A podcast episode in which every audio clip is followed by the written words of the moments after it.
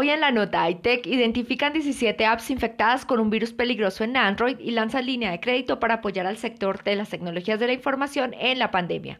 En 17 aplicaciones de Google Play Store, los informáticos de Scaler detectaron el virus Joker, el cual de acuerdo con la empresa está diseñado para robar a los usuarios sus mensajes de texto, contactos y demás información de los dispositivos. Además, el Joker accede a los datos bancarios para suscribir a las personas a servicios de pago sin que éstas se den cuenta. La compañía notificó la existencia de Joker al equipo de seguridad de Google para que las apps puedan ser removidas de su tienda virtual. Según el reporte, hasta el mes de septiembre hubo más de 120 mil descargas de esas aplicaciones maliciosas. Algunas de las apps en las que se encontró el virus son All Good PDF Scanner, Mindleaf Message, Your Private Message, Unique Keyboard, Fancy Fonts and Free Emoticons, Tangram Apps Lock, Direct Messenger, Style Photo Collage, entre otras. En su blog de seguridad, Google explica que el virus Joker fue identificado en 2007 en aplicaciones de mensajería. A pesar de los esfuerzos del equipo tecnológico de la compañía, en ocasiones logra pasar desapercibido a la tienda online para usuarios de Android.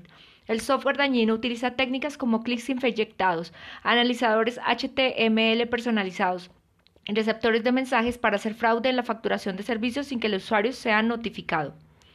El gigante tecnológico reveló que estas aplicaciones pueden mostrar una ventana emergente en la que se invita a aceptar falsos términos y condiciones mediante un, mediante un botón de confirmación. No obstante, al abrir la pestaña, lo que suele encontrar es un mensaje básico de bienvenida.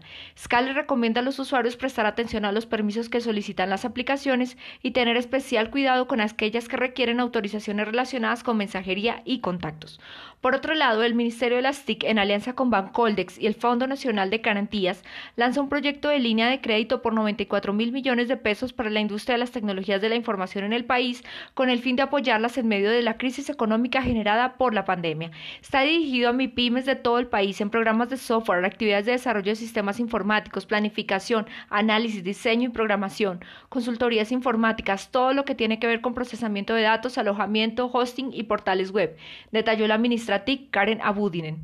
El programa está orientado a micro y pequeñas empresas para aliviar el pago de nómina, arriendos, costos o gastos operativos y de funcionamiento, y no podrá ser destinado al crédito a pago a pasivos de la empresa. El, proyecto contempla que los solicitantes pueden acceder a un periodo de gracia de hasta seis meses desde el primer momento de aprobado el crédito. El empresario se puede acoger al periodo de gracia porque esto genera que se reactive la economía y, y, que no se vayan a perder empleos durante este tiempo, indicó la ministra de las Tecnologías de la Información y Comunicaciones. Soy Lady Fajardo para el poder de una visión de G12 Radio.